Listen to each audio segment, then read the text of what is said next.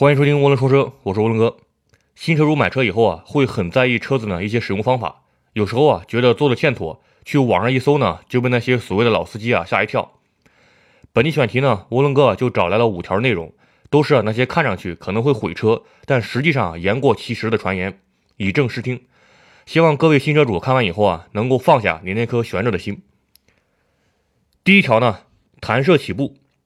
左脚踩住刹车，右脚轰油门，达到一定转速以后啊，左脚松开刹车，右脚地板油，这就是弹射起步。弹射起步的意义啊，在于增大车辆起步时的加速度，缩短加速时间。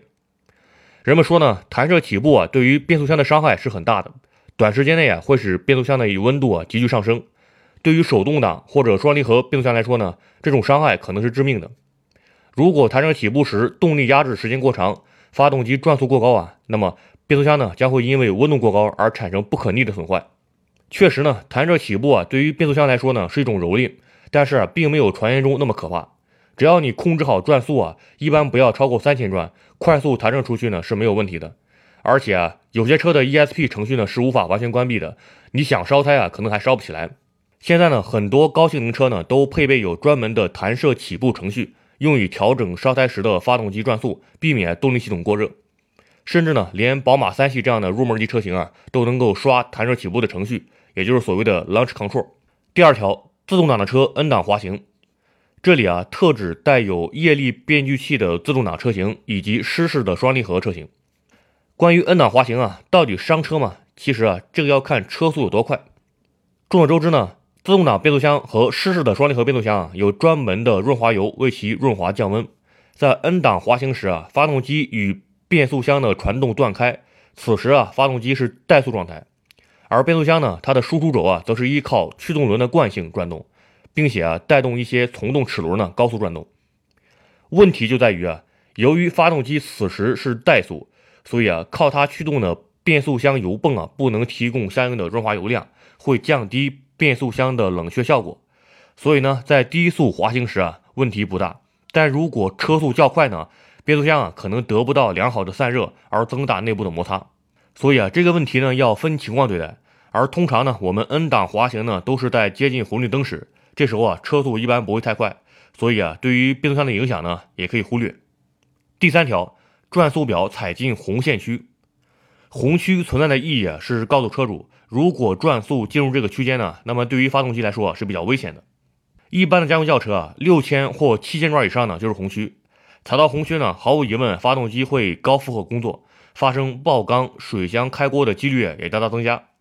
而且呢，红区之内啊，发动机早就过了最佳功效区间，反而呢不会有更大的动力输出。转速过高，机油温度也跟着上升，粘稠度下降啊，会影响润滑效果，从而呢增加了活塞与缸壁之间的磨损，拉缸、爆缸的几率也都增大。但是呢，这并不代表进了红区啊，车子就会一定出问题，除非你是手动挡。有意呢在低档位高转速行进，那么发动机出问题呢是肯定的。但是呢，自动挡车型啊有这个降档保护，所以啊不会长时间被卡在红区，转速往红区一扫啊，档位就会升上去，然后呢就把转速给降下来了。这时候啊，如果用手动模式强制减档呢，也是有档位限制的，不可能降到很低。第四条，车没有静止就换挡，很多人开车比较心急，车还没有停稳啊就着急换挡，这样会损坏变速箱吗？其实啊，这也要分情况的。手动挡的车呢，在车辆往前走还没有停住时啊，如果就挂入倒档，那么是会造成一定的磨损的。原因啊，是因为这个手动挡的倒档呢是没有这个同步器的。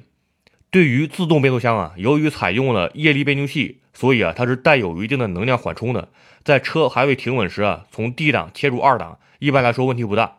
而且呢，自动变速箱啊都带有保护程序，一般来说在十公里每小时下来回切换是不会造成变速箱损坏的。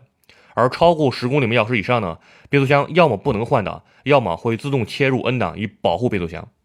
第五条，快速通过减速带。一直以来，减速带呢都被视作一项特别讨人厌的发明，对行车的影响不言而喻。但是呢，过减速带真的伤车吗？其实啊，只要保持匀速通过减速带，对车子的影响啊，并没有我们想象那么严重。车子的弹簧呢，可以充分吸收车轮与减速带边缘碰撞时的动能。保护悬架的几何结构不受损伤。类似于这种撞击的，还有你在出地库时啊，车轮呢与地库平面和斜面的接触的一瞬间，也会啊对弹簧造成很严重的压缩，而这时候往往你是不会减速的。真正有可能损伤悬架的行为啊，是当车子在临近减速带之前突然刹车，这时候啊，弹簧呢是处于压缩状态，车子撞上减速带的一瞬间呢，它的动能的缓冲作用啊被减弱，所以啊，强烈的路感呢也就被传递到悬架上，造成冲击。以上五条呢是属于传说中会毁车，但实际上要分情况对待，而且呢也没有那么严重的用车行为。车子啊作为一种商品，要物尽其用，发挥呢它的极限。